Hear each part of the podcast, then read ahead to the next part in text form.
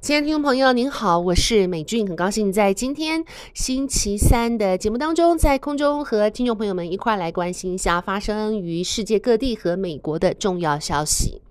首先来关心一下有关乌克兰方面的新闻。乌克兰内政部长搭乘的直升机十八号坠毁在乌克兰首都基辅郊区的一座幼儿园，造成至少十八人丧生，其中九人为直升机乘客，包括了数名乌克兰的高层官员。乌克兰总统泽伦斯基称。这一起意外为可怕的悲剧。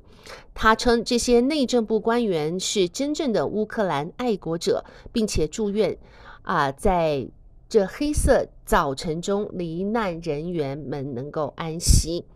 这架直升机坠毁在基辅东方郊区的城镇布罗瓦里。根据调查显示，直升机撞击了幼儿园，坠毁后在附近的住宅大楼旁边，造成十八人丧生，其中有三名是幼儿园的孩童，另外二十九人受伤，至少十五人正在医院抢救，孩童与幼儿人员已经遭到紧急撤离。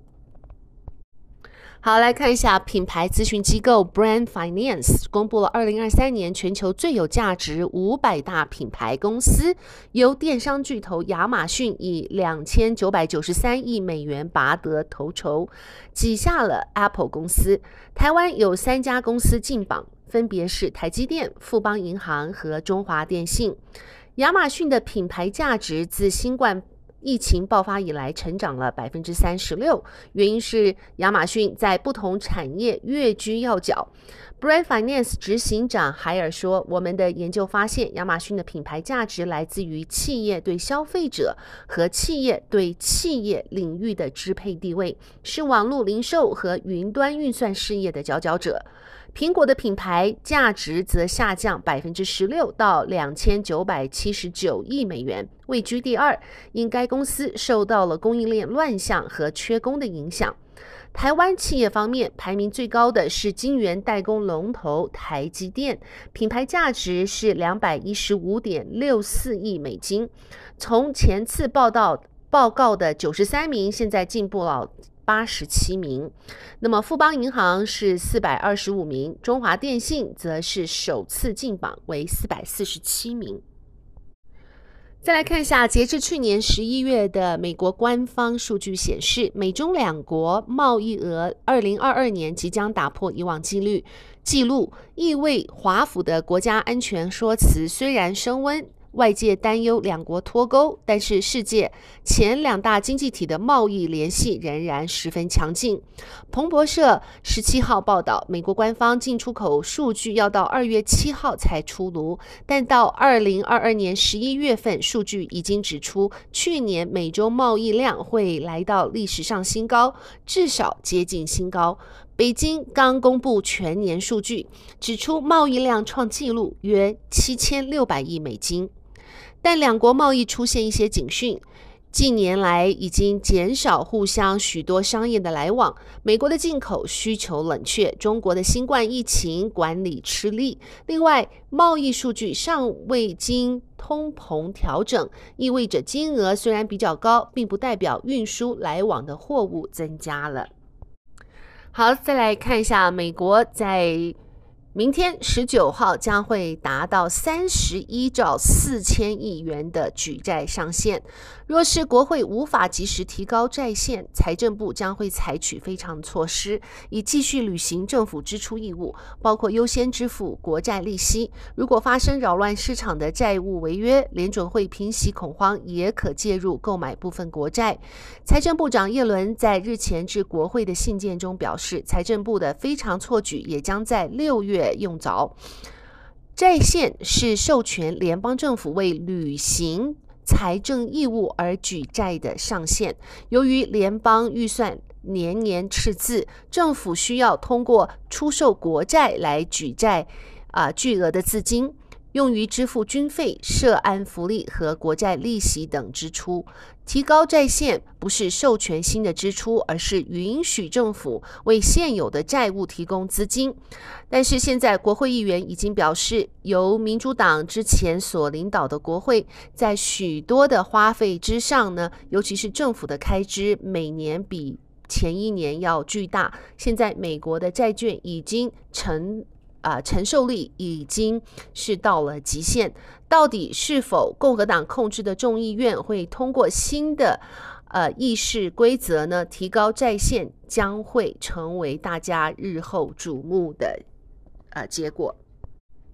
好，再来看一下，消息人士指出，对拜登总统团队找到机密文件案，司法部本想派干员啊、去搜寻拜登的宅邸。看有无其他的机密档案，但是后来决定放弃。一来可以避免在未来侦办阶段中事态变得复杂；二来就是他们说拜登律师团很快就会把第一批找到的机密文件缴出。那么，《华尔街日报》十七号报道，拜登律师团队在去年十一月二号就在在他华人华府私人办公室找到了机密文件，司法部便开始侦办文件可以、呃、放在哪儿。那么之后呢，又在拜登他其他的办公室，还有他的 garage 都呃找到机密文件。但是去年十二十一月二号是在大选之前的前四天，因此司法部似乎偏向带拜登。啊、特意不予以报道。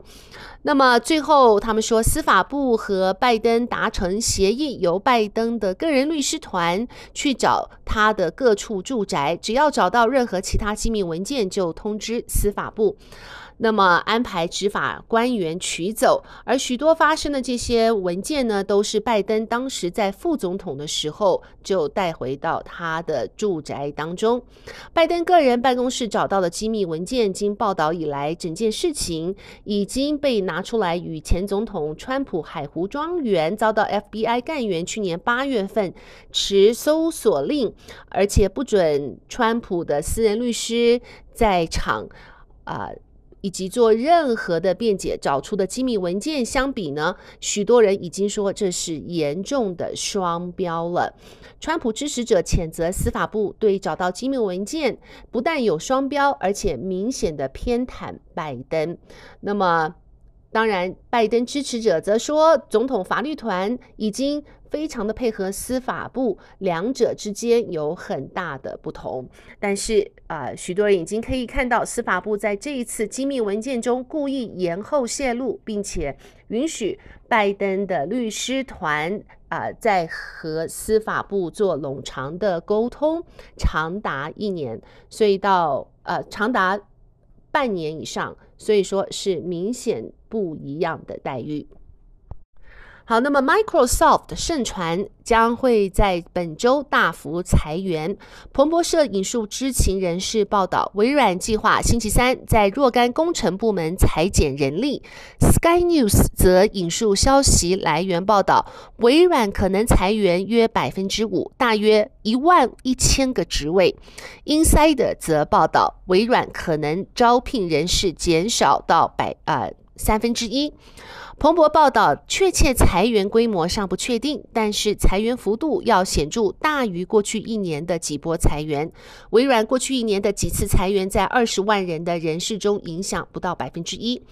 星期二，微软的股价上了百分之零点五，盘后股价也持平。微软将在一月二十四号公布它的财政报告。好了，亲爱的听众朋友，谢谢您收听美军为您。啊，编辑播报的世界以及美国的重要新闻，在这边特别谢谢大纪元新闻网。那么啊，祝福听众朋友有一个愉快的星期三，我们明天同一时间再会，拜拜。